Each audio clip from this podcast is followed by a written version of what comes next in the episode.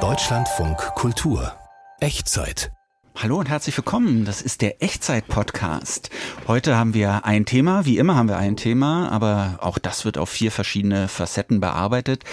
Heute geht's fleischlos zu, das kann ich schon sagen. Meine Kollegin, meine Redakteurin Susanne Balthasar ist hier bei uns mit im Studio. Hallo, Tag. Hallo Martin. Du hast dir dieses Thema ausgedacht. Besser essen, Veganismus. Ganz kurz vorab gefragt, bist du Veganerin? Nein, ich bin keine Veganerin. Ich esse Fleisch, aber manchmal eben auch vegan. Was uns hier gleich alles erwartet, ja, können wir hier schon mal im Schnelldurchlauf hören. Ganz kurz reingeschaltet. Vegan. Ohne Tiere. Veganismus ist eine Ernährungs- und Lebensweise, bei der Produkte tierischen Ursprungs abgelehnt werden. Inzwischen ist das einfach eine Gemüseküche mit vollkommen neuen eigenen Kreationen. Vegan auf hohem Niveau. Ey, du pick me, Veganer, ja, ich nehm dich auseinander. Ich beschreibe mich auch darüber, was ich esse und was ich eben nicht esse. Deine Vorfahren waren keine Veganer. Ich fand das Wort Gemüseheilige so gut, dass ich auch das Buch so genannt habe. Der Gipfel der Klimafreundlichkeit ist die Eigenproduktion von Hafermilch beispielsweise. Haben Sie schon mal einen fröhlichen Veganer gesehen? Soweit also diese Echtzeit-Podcast-Ausgabe im Schnelldurchlauf. Veganismus, besser essen. Wir haben es vielleicht gerade eben schon so ein bisschen gehört, um was es geht. Es geht um die Geschichte des Veganismus, aber wir haben auch eine Reporterin rausgeschickt, ne? Lernen, wie man vegan kochen kann. Was hat dich daran interessiert, Susanne? Naja, es ist ja so, dass es viele Restaurants gibt, die inzwischen vegan kochen. Und da gibt es dann, wenn sie es gut machen, schon was anderes als das, was man so in der Kantine zum Beispiel bekommt oder in so kleineren Cafés oder Restaurants. Da gibt es dann meistens irgendwie eine Linsensuppe oder sowas in der Art. Halt so Das ist diese- schon manchmal schlimm, oder? Was so als veganem Essen so angeboten wird oder vegetarisches Ersatzessen? Ja, also diese Linsensuppe finde ich jetzt eigentlich nicht schlimm. Was ich schlimm finde, sind diese, diese Fleischersatzprodukte. Da habe ich immer das Gefühl, das ist, naja, nichts Halbes und nichts Ganzes. Es schmeckt irgendwie nicht so richtig wie Fleisch. Wobei ich finde, bei veganen Burgern, die schmecken irgendwie schon, schmecken irgendwie schon ganz Manche gut. Aber ja, das ist manche mein- nicht. Hm, Manche ja, manche nicht. Ja, aber das ist jetzt mein persönlicher Eindruck. Also es gibt Hm. bestimmt auch Leute, die das toll finden und denen es hilft in so einer Übergangsphase oder so. Weißt du, worauf ich mich am meisten freue hier heute Nee, in dieser sag mal. Wir machen Hafermilch selbst. Wolltest du das auch schon immer machen? Oder? Nee, äh, ich finde, manche Hafermilchsorten schmecken so ein bisschen eklig. Und ich könnte mir vorstellen, wenn man es selber macht, wird es nicht besser. Da lassen wir uns mal überraschen, wie Matthias Finger seine Hafermilch zaubert. Aber ich kann mir auch vorstellen, dass es nicht einfach ist. Besser essen, nämlich vegan, darum geht's heute in der Echtzeit. Nur im Restaurant, in der Kantine oder an der Imbissstube, da ist das manchmal gar nicht so einfach. Die Auswahl eher begrenzt. Aber es wird besser und besser und es gibt ja auch immer mehr Restaurants, die komplett vegan kochen. In Berlin Mitte zum Beispiel, da ist das Fine Dining Restaurant Kops Vorreiter, wenn es um gehobenes veganes Essen geht. Im Sieben-Gänge-Menü, das 99 Euro kostet, da tragen die einzelnen Gerichte so schlichte Namen wie gelbe Beete, Kohlrabi, Topinambur, Pilz. Doch wie muss man kochen, wenn Gemüse als Hauptattraktion im Zentrum des Tellers Fleisch oder Fisch ablöst? Und wo lernt man das dann am besten? Es ist offenbar nicht so einfach, hat mir Tina Hüttel erzählt. Sie hat das Kops besucht und dort den Azubi begleitet. Hallo Tina. Hallo Martin, grüß dich. Du als Restauranttesterin, also für die Echtzeit dieses Mal etwas anders unterwegs, dem Lehrling über die Schulter geschaut. Wie ist das denn im Kops? Ist das so als rein veganes Restaurant aus deiner Sicht ein vollständiges Restaurant oder fehlt da was? Nein, das ist, also ich muss sagen, das Kops ist für mich das, was vegan heute sein sollte, so dass man überhaupt nicht drüber nachdenkt, nicht Fleisch kein bisschen vermisst. Also es steht seit Jahren auf der Liste der besten veganen Restaurants Berlins, ich würde sogar sagen Deutschlands. Und es gibt es schon seit zwölf Jahren. Der Inhaber heißt Ilhami Terzi und ähm, der war auch drin gesessen, nicht nur der Azubi. Und von dem wollte ich auch mal wissen, warum er eigentlich ein veganes Restaurant aufgemacht hat, vor so langer Zeit schon. Ich komme aus der klassischen Gastronomie, aus der gehobenen Gastronomie. Und mein Punkt, das Kops aufzumachen und was Veganes zu machen, war tatsächlich der Punkt, dass sich in der Gastronomie was ändern muss. Das heißt, dass sie nachhaltiger werden muss. Ich war damals kein Veganer. Ich bin immer noch kein Veganer. Und wir haben angefangen mit gutbürgerlicher veganer Küche, mit Sojaschnitzel, Gulasch. Und wir haben uns dann ganz strikt äh, auf eine Gemüseküche ausgerichtet. Und da bin ich sehr froh. Es ist auch nachhaltiger, es ist frischer, es ist auch viel, viel leckerer. Also das kann ich wirklich voll bestätigen. Und auch die Anfänge mit der gutbürgerlich veganen Küche, die waren relativ fürchterlich.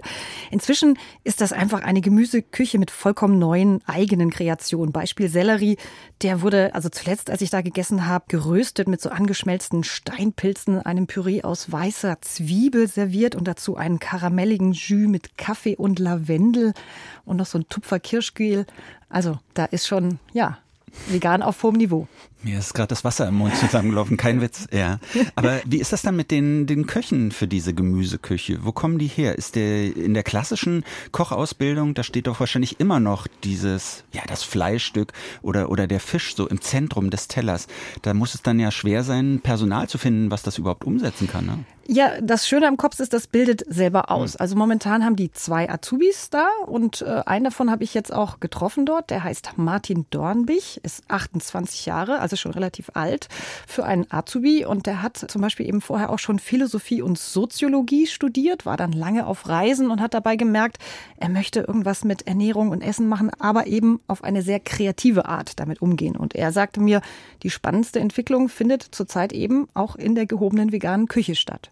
Jeder hat Möhrchen mit äh, Erbsen gegessen. Ist okay, aber schmeckt halt bekannt.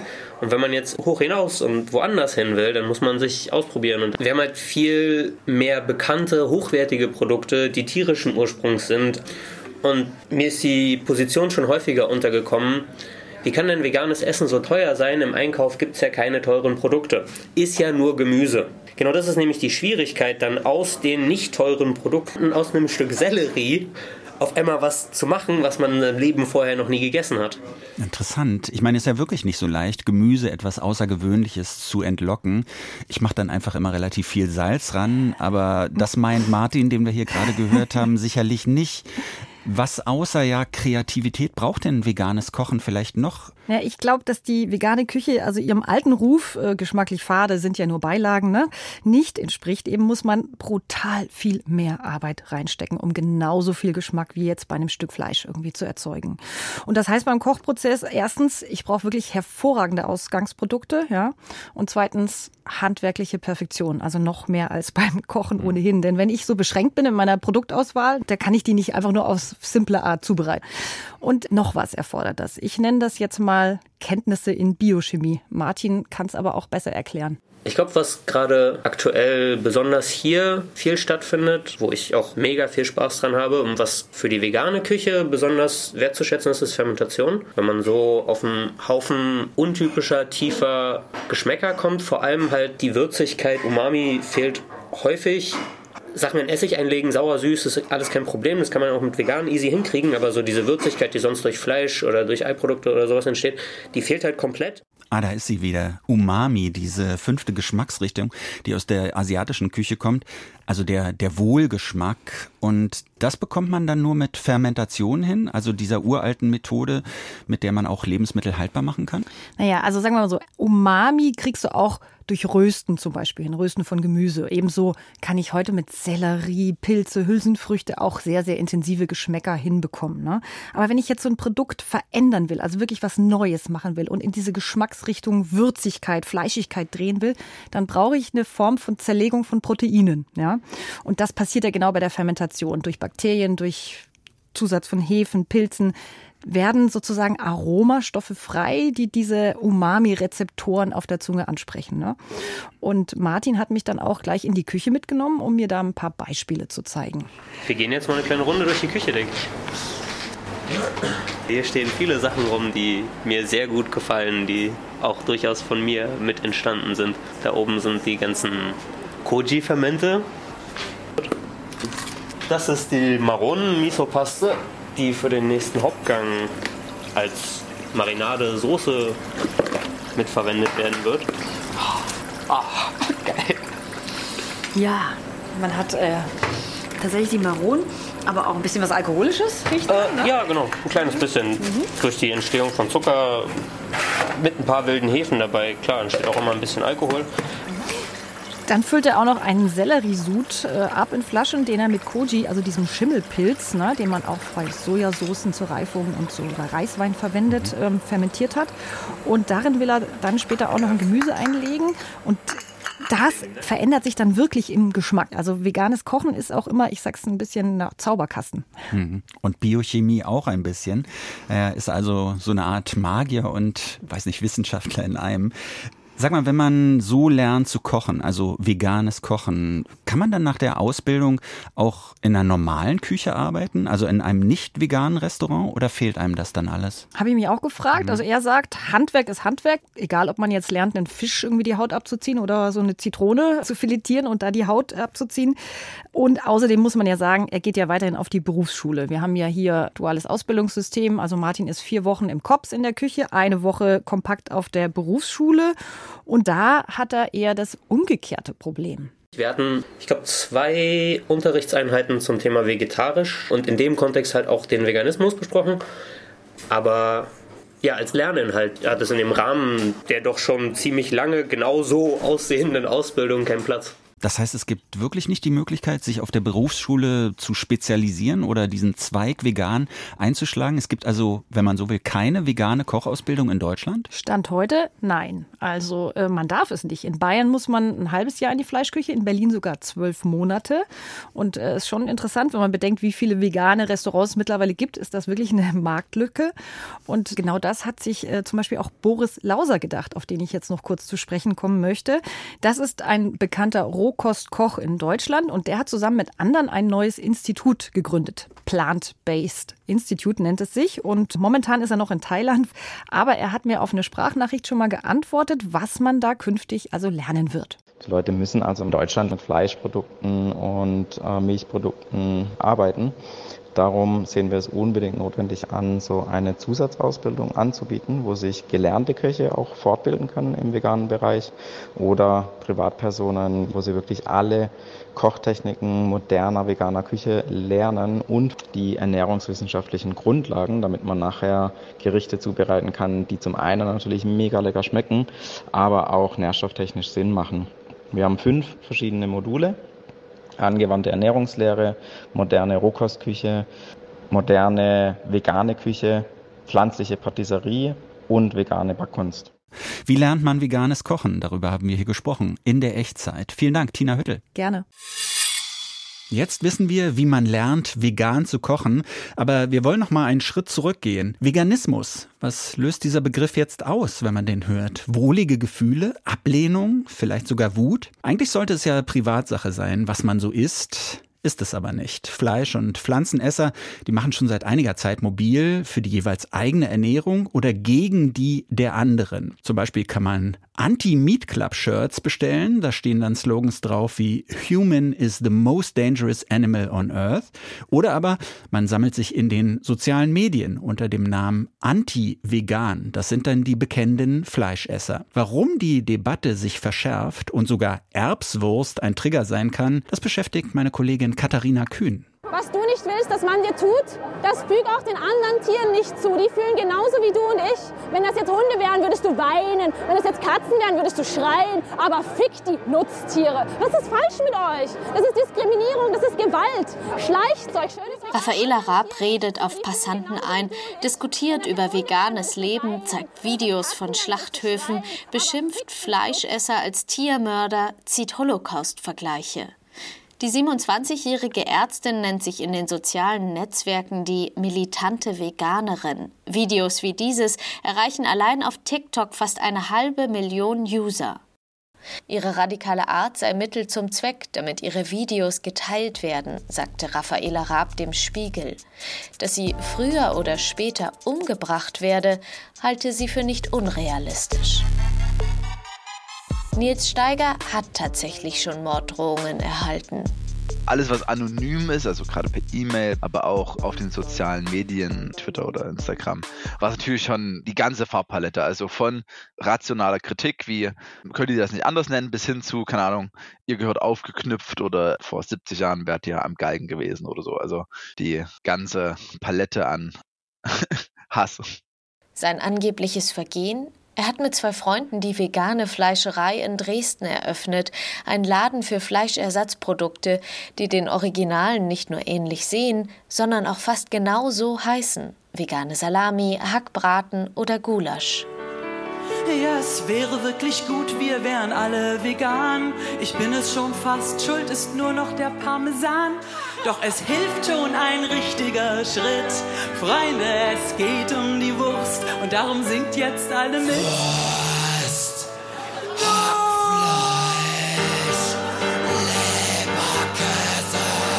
Wenn Julia Gammes-Martin scheinbar vom Met Tourette übermannt wird, gibt es stattdessen oft Szenenapplaus. Das Comedy-Duo Suchtpotenzial hat einen Song über den Essstreit geschrieben. Die vegane Pianistin gegen die fleischliebende Sängerin. Julia Gammes-Martin vermutet, dass gerade das Wissen über die Folgen vom Fleischkonsum die starken Reaktionen hervorruft. Wir wissen alle, dass es nicht sonderlich gesund ist, vor allem rotes Fleisch zu essen, dass es für die Umwelt schädlich ist, dass es für die Tiere nicht nur schädlich, sondern tödlich ist. Und ich glaube, dieses schlechte Gewissen kompensiert man dann irgendwie über mit einem übertriebenen Feiern von dem und dann auch irgendwie aggressiv werden dem gegenüber. Jana Rückert-John ist Professorin für Soziologie des Essens an der Hochschule Fulda. Sie sieht, dass sich durch die ständige Verfügbarkeit von Nahrungsmitteln ihre Bedeutung verändert. Dadurch bedingt wird dann natürlich auch das, was wir essen, wie wir essen, mit wem wir essen, frei auch für eine Darstellung und für eine Inszenierung. Ne? Ich beschreibe mich nicht mehr nur darüber, welchen Beruf gehe ich nach, wie wichtig ist mir Familie, wie viele Kinder habe ich etc., sondern ich beschreibe mich auch darüber, was ich esse und was ich eben nicht esse. In eine ähnliche Richtung gehen die Studien am Institut für Sozialwissenschaften der Humboldt-Universität Berlin. Hier erforscht der Soziologe Steffen Mau, wann Diskurse emotional aufgeladen werden, etwa die Debatte über die staatlichen Zuschüsse für Lastenfahrräder oder die Rechte von Transpersonen. Die Studienergebnisse lassen sich auch auf die Ernährung beziehen. Wo Menschen das Gefühl haben, Verhalten werde moralisch bewertet, fühlen sie sich in ihrer kulturellen Identität in Frage gestellt und wehren sich.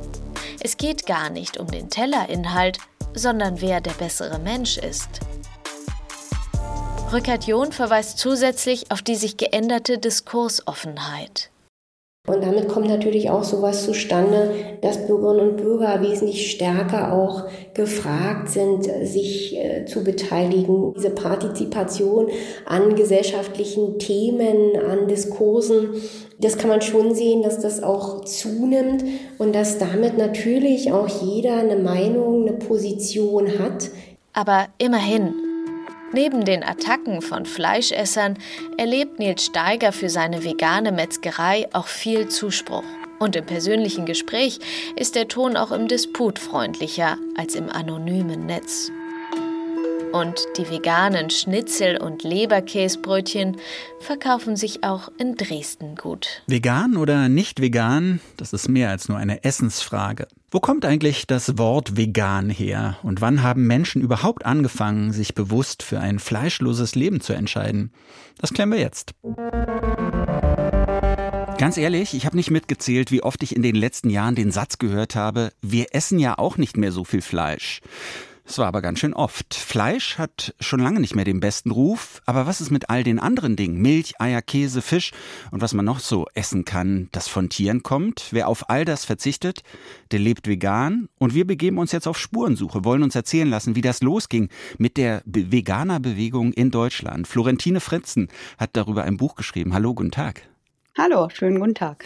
Gemüseheilige, eine Geschichte des veganen Lebens heißt Ihr Werk. Können Sie uns bitte den Titel erklären? Gemüseheilige? Was ist damit gemeint? Wo kommt der her? Das ist ein zeitgenössischer Begriff aus einer Zeit, äh, als es den Begriff Veganer noch gar nicht gab.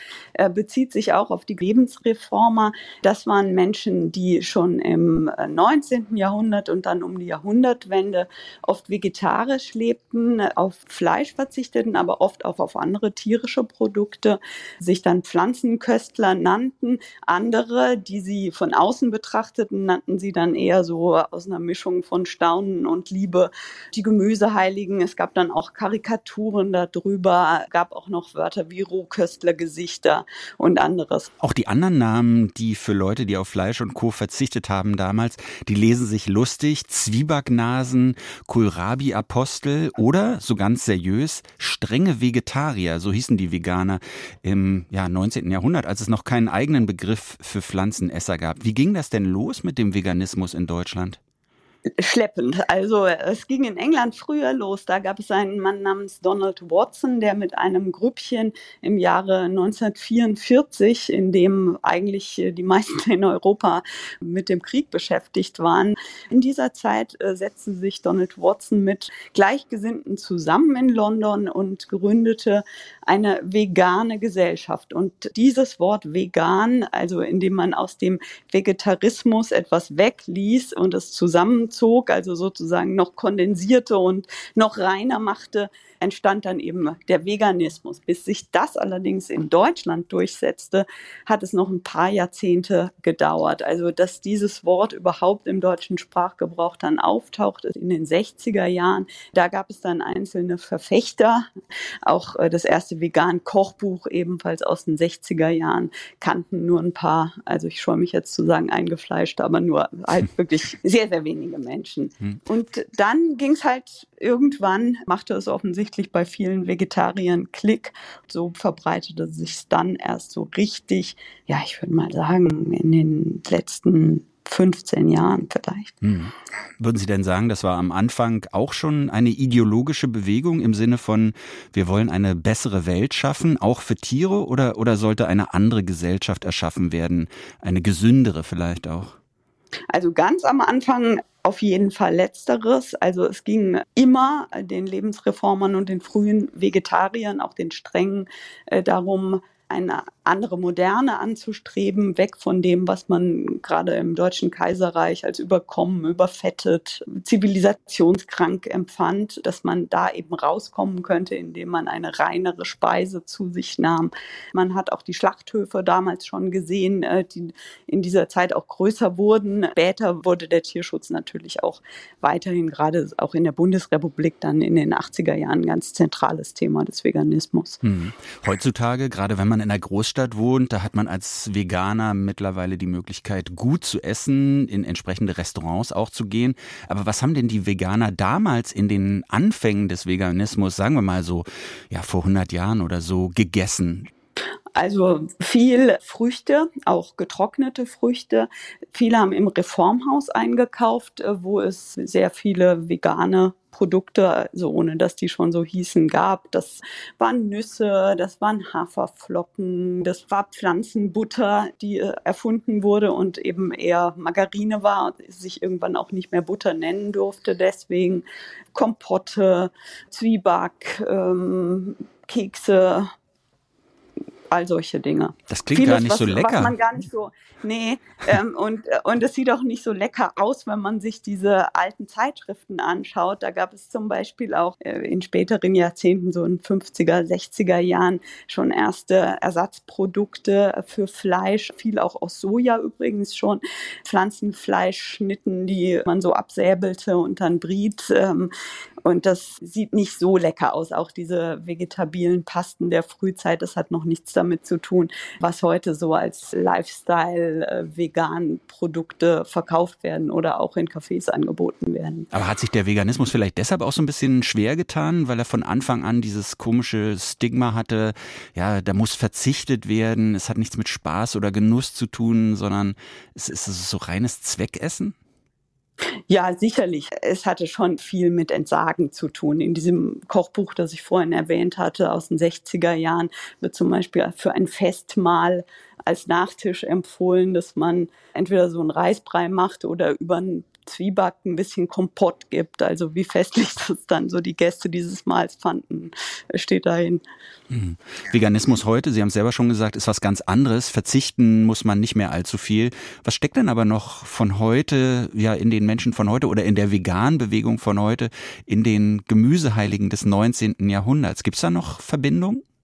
Also sicher, es gibt erstens die Verbindung, dass es immer wieder Rückbezüge gibt, also dass man sich durchaus auch der Wurzeln äh, bewusst ist, der lebensreformerischen und dass es eben strenge Vegetarier schon sehr viel früher gab. Also das ist vielen durchaus bewusst. Und was eben auch schon immer so war, ist, dass strenge Vegetarier und später Veganer nicht so eine klare Gruppe sind und auch nicht Menschen zwingend sind, die ihr ganzes Leben lang so leben oder jeden Tag so leben. Also man kennt ja auch zum Beispiel dieses einen Monat vegan sein oder gerne vegane Produkte kaufen oder auch mal in eine vegane Kneipe äh, zu gehen, aber äh, das jetzt nicht äh, zwingend immer durchzuziehen, sondern halt so flexi-vegan zu sein. Und das war früher schon ganz genau so. Und auch die Begründungen sind sehr unterschiedlich gewesen, schon früher und sind es ja bis heute. Die einen machen es aus gesundheitlichen Gründen, die anderen aus ethischen, wieder andere äh, gehen in die, ich sage jetzt mal, ideologische Richtung dann schon fast äh, und sind auch sehr radikal. Und das war auch schon immer so. Gemüseheilige, so heißt das Buch von Florentine Fritzen. Es ist im Franz Steiner Verlag erschienen, kostet gedruckt knapp 22 Euro. Vielen Dank für dieses Gespräch. Ja, gerne. Vielen Dank.